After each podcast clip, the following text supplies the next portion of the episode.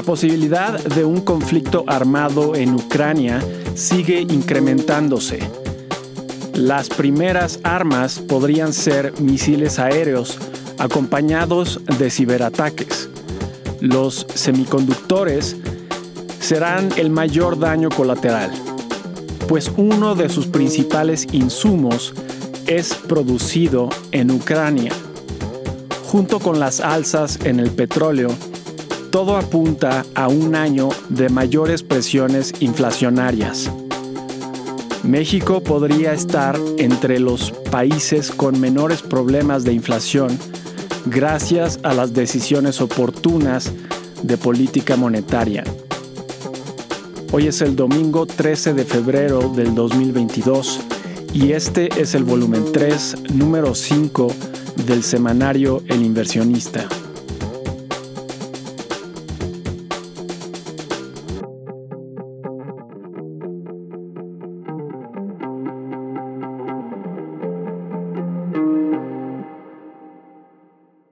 Los mercados financieros se vieron afectados estos últimos días por el posible conflicto en Ucrania y las declaraciones del subgobernador de la Reserva Federal, James Bullard, quien dijo querer ver la tasa objetivo en 1% para el mes de julio, después de que los datos recientes de inflación estadounidense volvieran a mostrar un alza,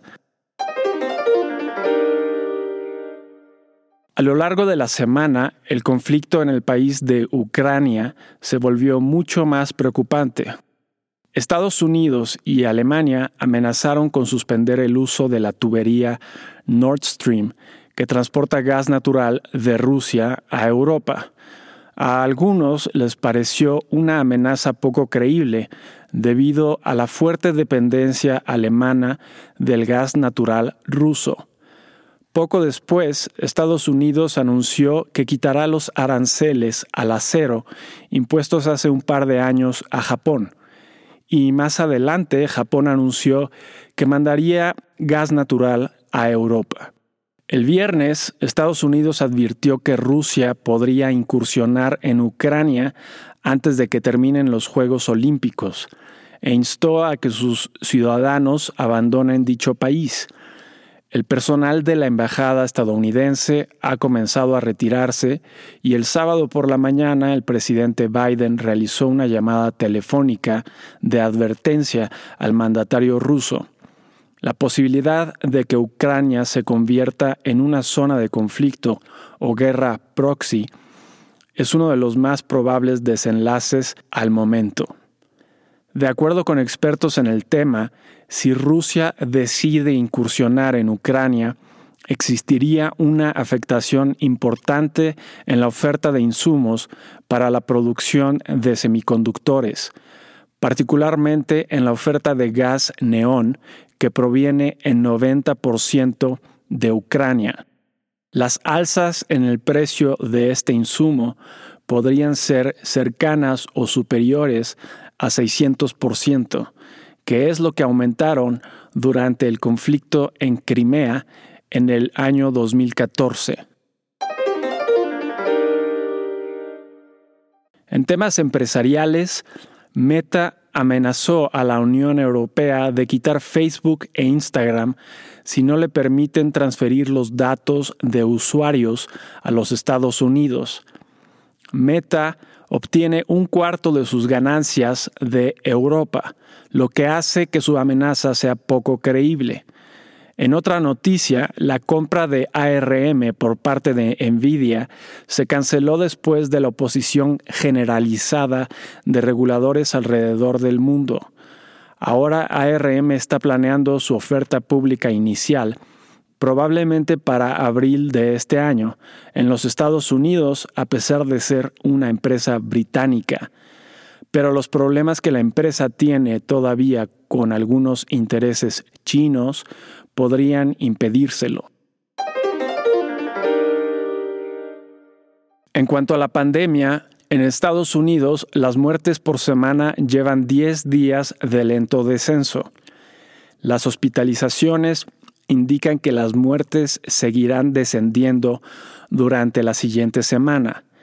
el aparente fin de la ola de la variante Omicron ha hecho que países como Italia y los Estados Unidos comiencen a retirar medidas como el uso de cubrebocas. Por otro lado, la Agencia Estadounidense para el Control de Enfermedades declaró que los refuerzos pierden potencia después de cuatro meses, sugiriendo la posibilidad de una cuarta dosis en un futuro cercano.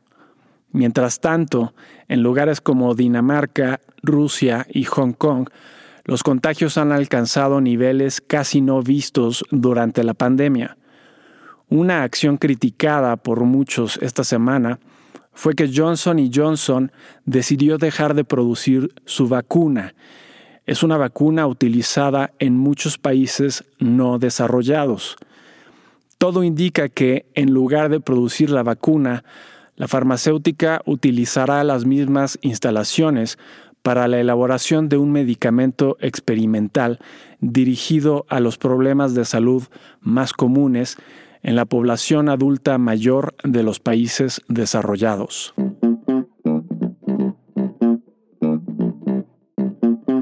Notas de la semana que termina. 7 al 11 de febrero. En Estados Unidos, el índice de precios al consumidor para el mes de enero mostró una inflación anual de 7.5%, medio punto porcentual por encima del mes anterior. Sobra decir el impacto que este dato tuvo sobre los mercados financieros, aunado a las declaraciones del subgobernador de la Fed, James Bullard. Las solicitudes de desempleo de la semana se redujeron, demostrando que la ola de la variante Omicron no afectó la solidez del mercado laboral.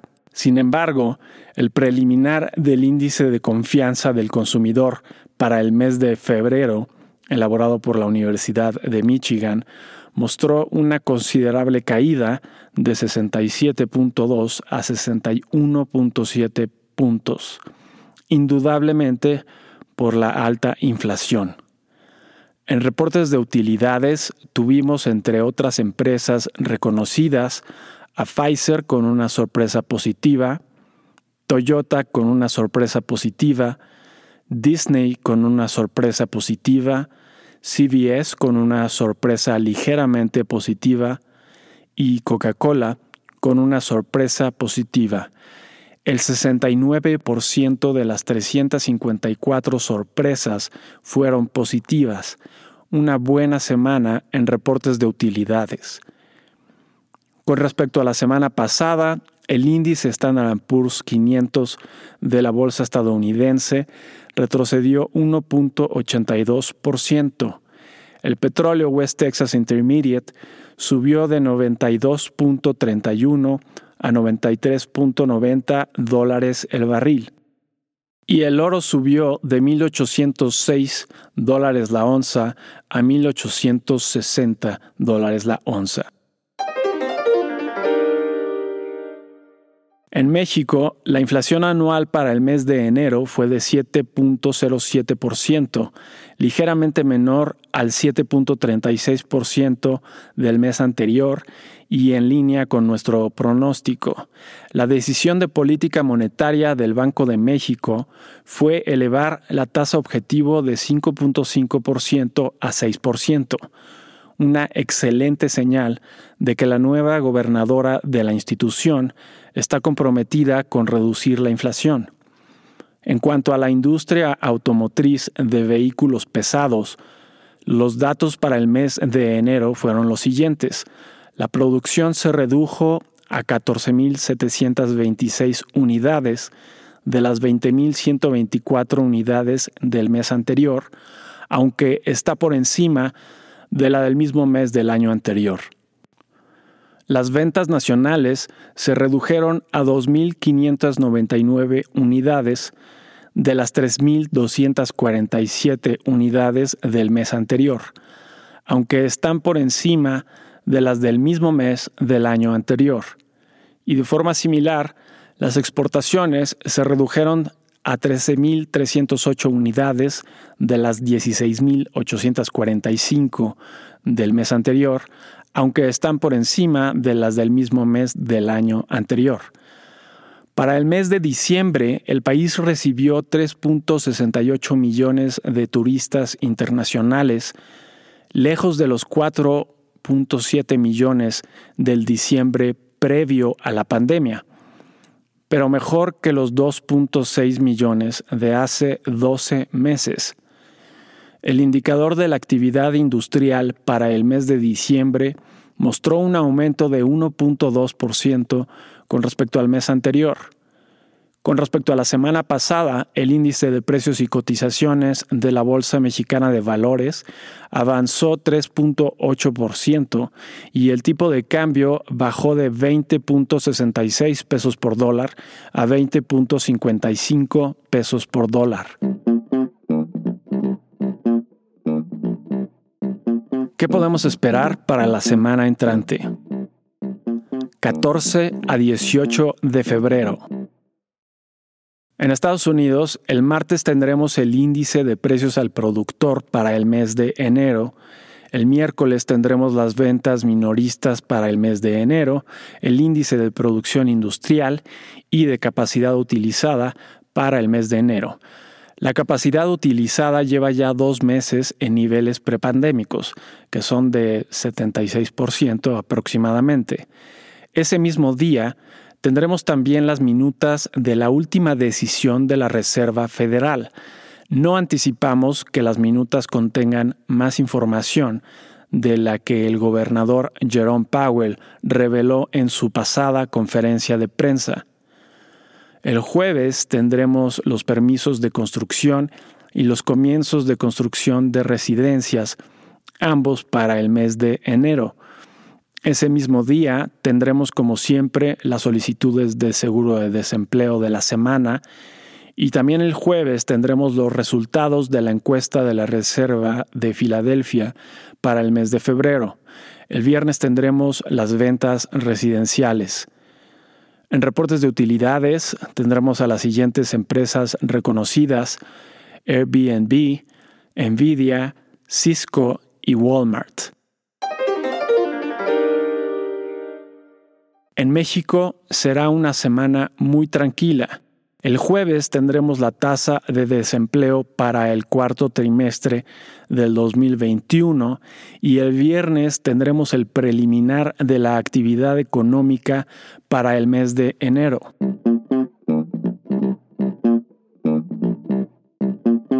Tips. El endurecimiento de la política monetaria de la Reserva Federal y la probablemente mayor persistencia inflacionaria hace que las acciones del sector financiero sean más atractivas. Un ETF o fondo bursátil como el VFH disponible en México podría ser una buena adquisición.